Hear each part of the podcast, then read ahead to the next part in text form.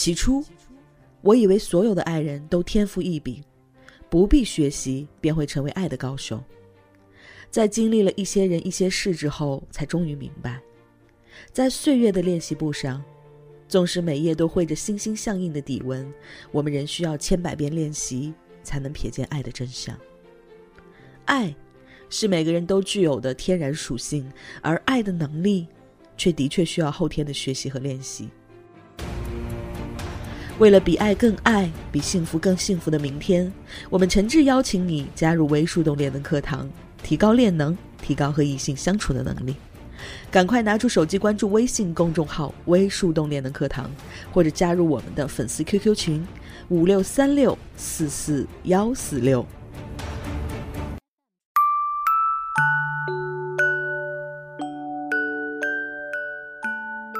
嗨，亲爱的。欢迎收听微树洞情感答疑，我是微树洞的小助手夏青，很高兴能彼此陪伴，只为更多人听到有价值的爱情观点，提高和异性相处的能力，付出有尊严的感情。如果你也有情感困惑，请立刻关注我们的公众号“微树洞恋能课堂”，选择免费咨询即可。有同学问魏墨老师，男票初中没毕业，但也一直没上班。我是研究生在读，一年后毕业。前段时间因为上班的问题，我提分手。他努力，最近上班了两个星期。提分手期间，他努力挽回，两人面对面聊。他有痛哭，有突然开车很快吓到我。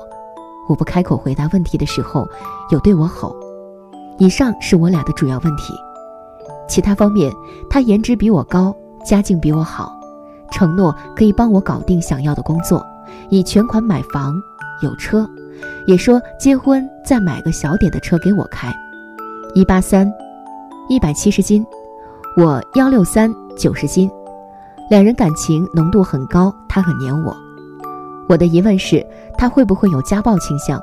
我们学历差太多，以后会不会没有话题聊？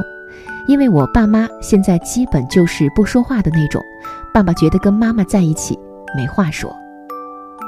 魏墨老师的解答是这样的：同学你好，其实你已经非常理智地发现了你们情感中的两个问题。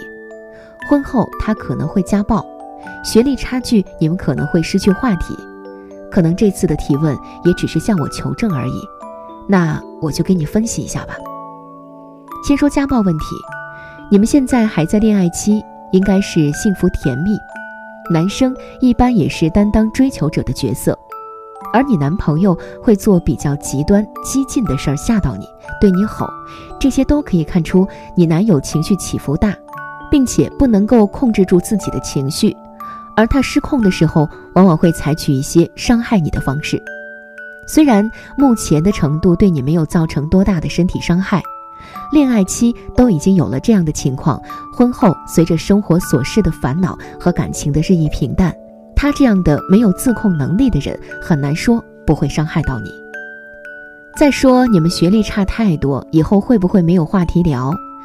对于谈资而言，只要你们有共同的爱好，是不会缺乏谈资的。我比较担心的是，受教育程度的差异可能会导致三观的不同。从简单的描述中，我能感觉到你男友家庭条件不差，但是初中就辍学，也没有工作，说明他或者他的家庭认可他这样的行为。而你一直读到了研究生，还没毕业就开始为了工作操心，这一点看，我不觉得你们观点一致。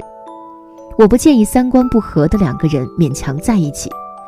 你把这个问题单独的拿出来提问，也说明你是在意这个问题的。除了你自己提的这两点问题，我在你择偶中也发现了一个问题。把你们双方的优缺点整理出来如下：他的优点是颜值比你高，家庭条件比你好，对你好；他的缺点是脾气差。你的优点是学历高。你发现没有？你的优点只有学历一个，未来可能会有一个比他更好的工作，却也抵不过他更好的家庭条件。而我还得残忍地告诉你一个事实：学历和工作，这都是属于雄性价值。在雌性价值上，颜值你比你男友低；情绪价值方面，你提分手，他挽留；你还有冷淡他、不理他，这些都能看出你不是一个好相处的姑娘。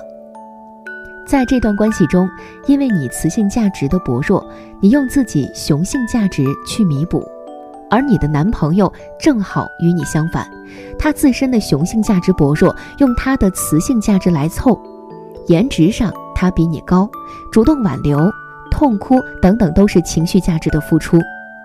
这是为什么大多数人择偶都会找一个和自身条件相差不多的人，而你会和一个和自己反差非常大的男生交往的原因。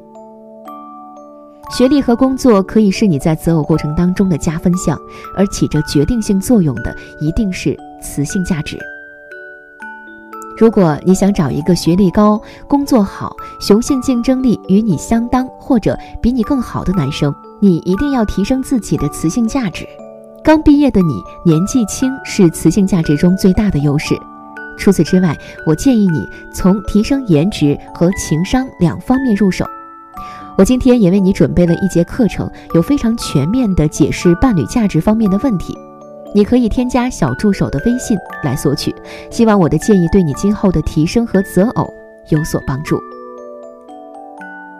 好了，今天的内容就是这样。更多技术干货，关注微信公众号“微树洞恋能课堂”。如果你也有情感困惑、爱情难题，欢迎您添加助手微信，节目详情里都可以找到哦。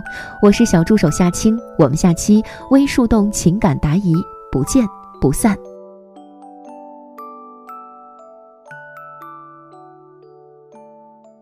想要收听完整版的课程。关注微信公众号“微树洞练的课堂”，或者加入 QQ 群五六三六四四幺四六五六三六四四幺四六，获取和情感教练一对一的咨询机会。我是夏涵，我们下期不见不散。